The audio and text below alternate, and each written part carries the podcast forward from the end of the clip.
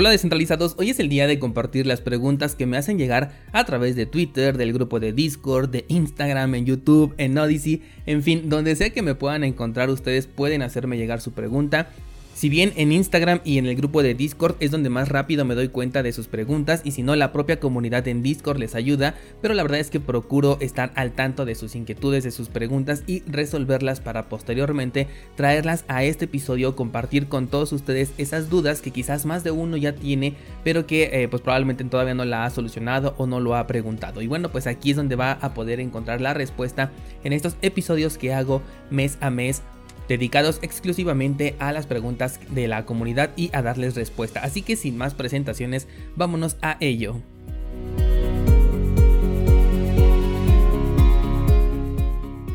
La primera pregunta dice, ¿Bitso también podría sufrir de insolvencia en el futuro? La verdad es que sí podría, sobre todo porque acaban de agregar esa, esa, funcionalidad o esa opción de entregar rendimiento con el holdeo de tus criptomonedas y en los términos y condiciones que de hecho les compartí en un episodio de podcast. Eh, ahí, decía claramente que ellos iban a utilizar tu dinero de la manera en la que mejor les conviniera y que lo podían meter en otras plataformas sin especificar eh, en, en, cuáles lo iban a hacer. Y bueno, pues estas plataformas tenían un riesgo completamente ajeno al que podría correr Bitso. ¿Esto qué significa? Pues no es otra cosa que hacer lo mismo que hacía, por ejemplo, Celsius, que hacía BlockFi, que hacía todas estas empresas, en donde tú les entregabas tu dinero y ellos lo que hacían era irlo a meter, por ejemplo, a protocolos como Aave, como Compound, etcétera. Entonces, por un lado, eh, me di cuenta que pues lo mejor es que lo metas directamente a esas plataformas si es que quieres obtener una, una ganancia. Y en segundo lugar, bueno, pues están asumiendo un riesgo que además ellos no pueden controlar, ¿no? Si a las plataformas que, eh, mencionadas en este momento les sucediera algo, pues los fondos en Bitso se verían comprometidos y por supuesto no estarías respaldado en este caso. De hecho, le dediqué en tres episodios, si no me equivoco, eh, una sección aquí justamente a Bitso en primer lugar, cuando conocí ¿no? que estaban ofreciendo esta clase de servicios, que me pareció interesante sobre todo por el rendimiento que te estaban ofreciendo con respecto al rendimiento que te ofrecen las empresas fintech del mercado aquí en México y que obviamente era un rendimiento superior. Sin embargo, eh, después, ah, gracias al comentario de una persona que de hecho se dedica justamente a este tema de fintech y que me hizo llegar,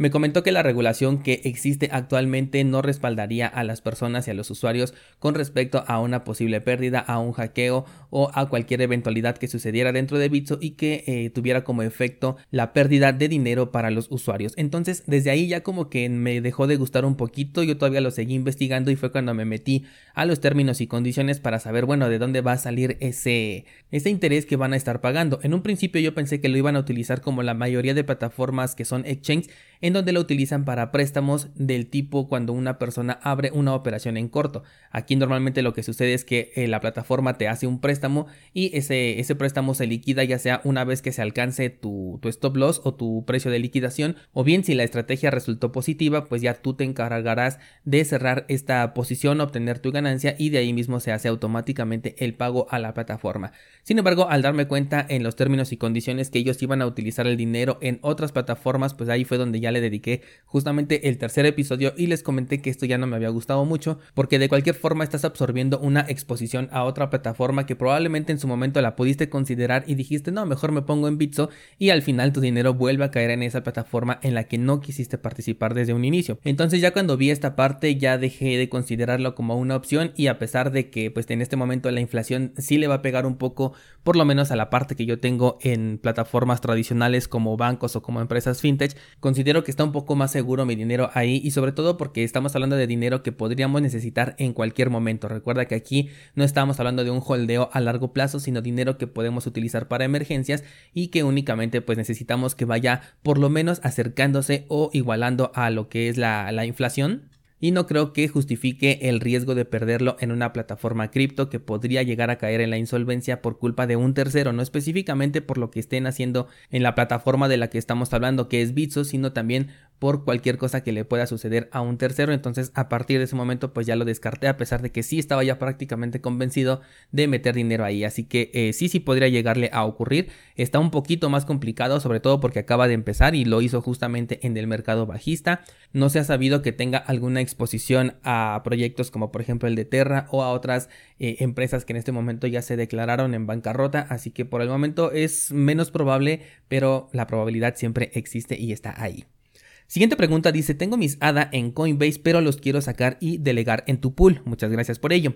Em, los mando a Yoroi o bien compro una Ledger. ¿Qué me sugieres? Mm, cualquiera de las dos los puedes hacer. Eh, de hecho, tanto Yoroi, aunque no lo tengas en una cartera en hardware, es muchísimo más seguro que tenerlo en Coinbase, justamente por lo que acabamos de mencionar hace un momento. Coinbase, a pesar de ser una empresa pues más regulada, con un poco más de historia y todo, también podría llegar a tener este tipo de problemas. Entonces, definitivamente, si no puedes costearte una cartera en hardware, eh, sí lo mandaría yo a Yoroi. Pero en caso de que te puedas permitir una cartera en hardware, en este caso una Ledger, eh, sugeriría definitivamente que la compraras y me iría por el modelo S Plus si es que también te lo puedes permitir y si no con la S normal vas a poder interactuar con tus criptomonedas de Cardano. Siguiente pregunta, esta es bastante interesante, dice, si alguien encuentra mis claves privadas pero no sabe a qué billetera pertenecen, entonces no podría hacer la recuperación o si lo puede averiguar. La verdad es que no necesitas saber de dónde o de qué cartera son esas claves privadas. La clave privada es digamos que un común denominador para prácticamente cualquier criptomoneda. Es decir, que si yo meto esa clave privada en una cartera que me acepte Bitcoin, por ejemplo Electrum, no importa si tú lo tenías en un Trezor, en un Ledger, en una Bitbox 02 o lo tenías por ejemplo en Blue Wallet o en Samurai Wallet, no importa si yo voy a Electrum y meto ahí las claves privadas, voy a tener el acceso a tus bitcoins porque la gran mayoría son compatibles y si no fuese compatible simplemente basta con que yo entre por ejemplo a Samurai Wallet, puedo entrar a Moon, puedo entrar a Blue Wallet, puedo entrar desde mi Trezor, desde mi Ledger, en fin, prácticamente desde cualquier otra cartera. Por eso muchas veces yo les comento que no importa si llegas a perder el dispositivo físico, ¿no? De una cartera en hardware porque a través de tus claves privadas sin la necesidad de comprar otro dispositivo físico, tú puedes acceder a tus criptomonedas desde cualquier cartera compatible. Entonces, supongamos que yo voy y me encuentro unas eh, palabras de recuperación, una clave privada. Entonces, en ese momento, yo lo primero que haría sería buscar si tiene Bitcoin, ¿no? Me iría a Electrum, justamente yo creo que sería la que utilizaría. Meto las claves privadas y veo si tiene un balance. Si no tiene, yo lo segundo que haría sería irme a Metamask. ¿Por qué? Porque Metamask va a tener el acceso a prácticamente todos los tokens ERC20 de Polygon, de Harmony, de la Binance Smart Chain, en fin, ¿no? Ahí tienes un montón de redes compatibles y con las mismas claves privadas simplemente voy, las pongo y comienzo a buscar por lo menos en las criptomonedas más populares. Yo me podría poner a buscar Ethereum, justamente Polygon, me podría buscar este, no lo sé, BNB, Tether, Binance USD, etcétera. No todas estas simplemente las voy agregando a MetaMask y automáticamente si llega a tener algún balance ahí me va a aparecer. Entonces con tan solo estos dos pasos ya estás cubriendo prácticamente las redes más importantes, las más populares, ya estamos hablando de que ya verificaste si tiene Bitcoin y Ethereum y pues sabemos que es de lo más valioso en este podría poner las claves privadas para ver si tiene Cardano, si tiene Polkadot, si tiene Solana en cada una de las carteras correspondientes, pero no necesitas saber entonces a qué cartera en específica corresponden esas claves privadas que dejaste por error, no lo sé, si en tu escritorio o en la casa de alguna otra persona, simplemente con un proceso de prueba y error en cualquier cartera que considere que le puede ser interesante para adquirir esos fondos, pues lo podría probar y si es compatible y tienes ahí fondos, se van a ver reflejados. Esa es una de las magias que tiene, por ejemplo, la blockchain porque ahí es donde está almacenada toda la información y a través de la encriptación que tienen las semillas de recuperación te va a permitir acceder a esos datos que están en la blockchain. Si quieres saber más información al respecto de esto que acabo de comentar, recuerda revisar el curso de aspectos técnicos de Bitcoin porque ahí explico precisamente todo esto que tiene que ver con las semillas de recuperación, cómo se generan, cómo las puedes generar incluso de manera aleatoria y cuál es la seguridad que tienen. Vamos con la siguiente pregunta. Dice, ¿cómo puedo obtener más información de la pool que manejas de Cardano?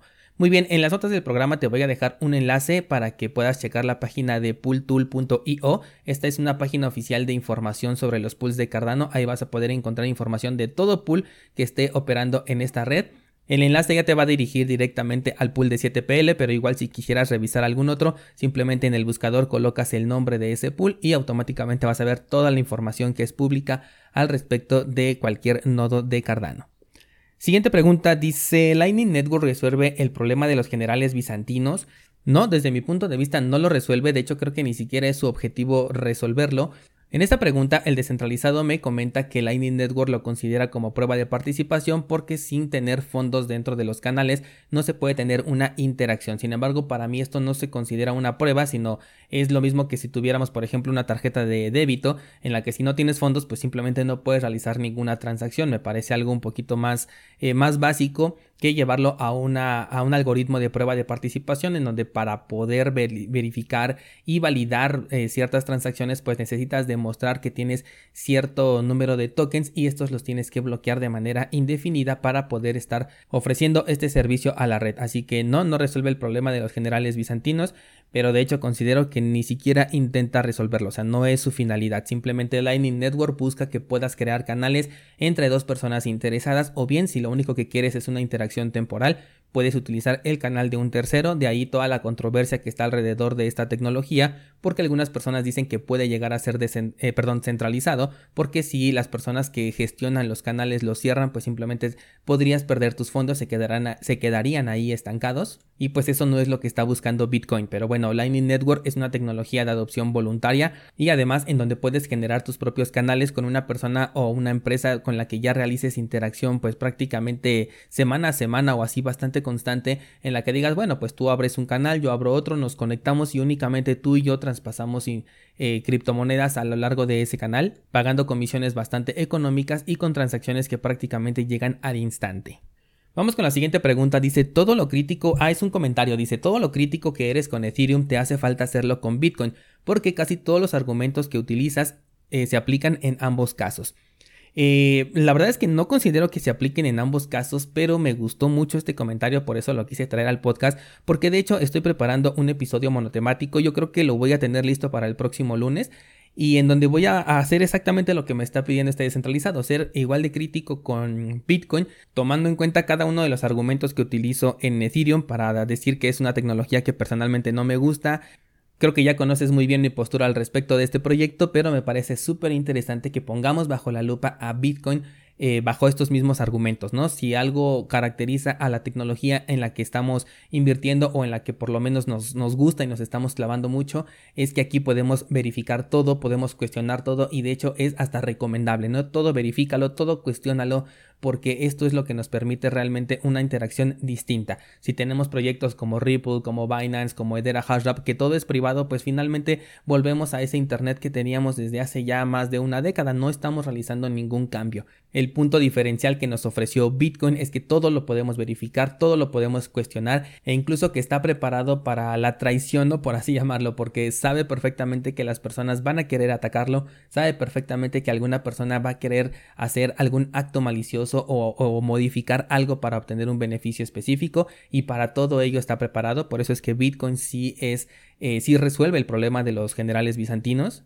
Entonces me parece un ejercicio muy interesante que espero tenerlo preparado para la próxima semana, así que espéralo el día lunes. Siguiente pregunta dice, dice ¿qué opinas de la cartera de Exodus? Exodus la utilicé mucho al principio de mi interacción con criptomonedas, me parecía bastante interesante, sobre todo porque el número de proyectos que acepta es bastante grande y además ha ido creciendo constantemente. Sin embargo, ya una vez que salieron más proyectos, pues ya la, la comencé a abandonar, además de que ya metieron un montón de opciones que personalmente no me interesan. Yo solamente quiero una cartera para guardar ahí mis criptomonedas y no quiero estar viendo ninguna promoción, ni que compra este token o que hace staking acá. O sea, no, no me interesa porque para todo lo demás o no lo, o no lo utilizo, no me sirve porque no me gusta dejarle la custodia de mis criptomonedas a, una empresa, a una plataforma o a lo que sea. O simplemente para staking, pues utilizo la plataforma eh, por defecto, ¿no? En caso de que el proyecto lo, lo permita. Y si no, pues simplemente holdeo sin hacer staking. Pero la plataforma es muy buena, te permite tener el control de tus claves privadas. Personalmente prefiero carteras como Coinomi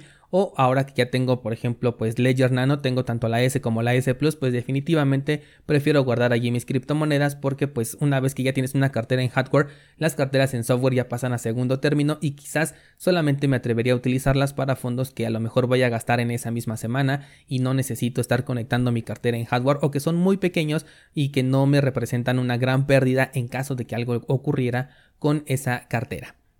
Vamos con una pregunta más y dice, ¿cómo ves Umbrol con los últimos cambios que ha hecho? Umbrol es un, eh, un, software que te permite instalar en una, eh, en una, computadora, ya sea Windows, ya sea Mac, ya sea Linux, eh, ya sea incluso hasta una Raspberry Pi y te permite correr un nodo de Bitcoin. Comenzó de manera muy básica, después eh, tuvo un crecimiento exponencial en donde se volvió una de las mejores opciones para correr un nodo de Bitcoin. De hecho, personalmente tengo dos nodos corriendo con Umbrel, uno con Linux y otro con una Raspberry Pi. Pero después siguió todavía creciendo más metió demasiadas opciones que personalmente ya ni siquiera sé para qué sirven muchas de ellas porque ya se están metiendo en, en, temas fuera de criptomonedas y creo que ahí ya estuvo su punto de quiebre en donde ya comenzaron a fallar un poquito. Eh, ahorita meterme a mi nodo de Bitcoin en la Raspberry Pi es extremadamente lento conectarme a, la plataforma. Tuve que reiniciarlo incluso porque hubo un error y pues no, no supe cómo solucionarlo, me comuniqué con las personas de Umbrel, pero me tardaron tanto en responder que mejor decidí este, formatear mi disco duro, formatear mi tarjeta SD, reinstalar el nodo y en este momento apenas voy en el 80% creo de la sincronización de, de la blockchain de Bitcoin. Y, también me di cuenta que ya ni siquiera te permite colocar tus claves privadas. Anteriormente te daba unas palabras de recuperación para que pudieras regresar al nodo que habías tú ya generado desde un principio y en este momento no sé si cambiaron la opción, si ahora tengo que instalar una aplicación para recuperarlo, no lo sé o si simplemente quitaron esta, esta opción porque al meterlo simplemente me creó una nueva cuenta desde cero y volví a empezar desde el principio. Em, no me afecta en nada porque yo no tengo aquí fondos depositados, así que simplemente es para mí un nuevo nodo de Bitcoin. Pero creo que ya se están alejando un poquito de, de la sencillez que estábamos buscando, ¿no? De poder simplemente instalar cosas que nos sirvan bien para nuestro nodo y pero que también al mismo tiempo sea minimalista, que no esté tan exagerado, tan lleno, porque ahora ya parece pues una tienda de aplicaciones en donde vas a encontrar pues toda clase de cosas y esto podría incluso llegar a abrir la puerta para alguna vulnerabilidad que igual no perderías dinero, pero a lo mejor sí privacidad, entonces ya como que le estoy perdiendo un poquito de confianza. Tengo la curiosidad de probar Citadel, me dicen que es como un fork de, de Umbrol y que se quedó únicamente con lo que realmente funcionaba de Umbrol en, en su segunda etapa. Sin embargo, no he podido encontrar dispositivos Raspberry Pi a la venta. Creo que ahorita están agotados tanto en la página oficial, los distribuidores oficiales, en páginas como Mercado Libre o Amazon solamente encuentro la versión 2 y pues yo ya quiero la 4 porque pues de nada me serviría comprar ahorita la 2, aunque sí es eficiente para correr un nodo de Bitcoin. Prefiero quedar un poquito excedido en el hardware que tengo por si en algún momento pues sale alguna actualización que requiere un poquito más de poder de procesamiento o lo que sea, pues estar ya preparado para ello y no verme muy justo. Así que esto es lo que me detiene de, probar la de Citadel, pero en cuanto pueda conseguir mi dispositivo lo voy a comprar, voy a instalar Citadel y por supuesto voy a hacer contenido al respecto para quienes también quieran experimentar con esta opción al correr su nodo de Bitcoin. Y bueno, pues así cerramos el episodio de preguntas y respuestas de este mes de julio. Espero que te haya gustado, la verdad es que a mí me parece que hubo preguntas muy interesantes en este episodio. Y no dudes en escribirme para preguntarme cualquier cosa, ya sabes, Instagram y el grupo de Discord es donde más rápido respondo, así que espero por ahí cualquier duda, comentario o sugerencia que tengas al respecto, que procuro siempre estarlos leyendo y sobre todo tomar muchísimo en cuenta todos los comentarios y sugerencias que me hacen para mejorar este contenido. Eso sería todo por el día de hoy, muchas gracias por acompañarme y te espero mañana con más noticias del mundo cripto.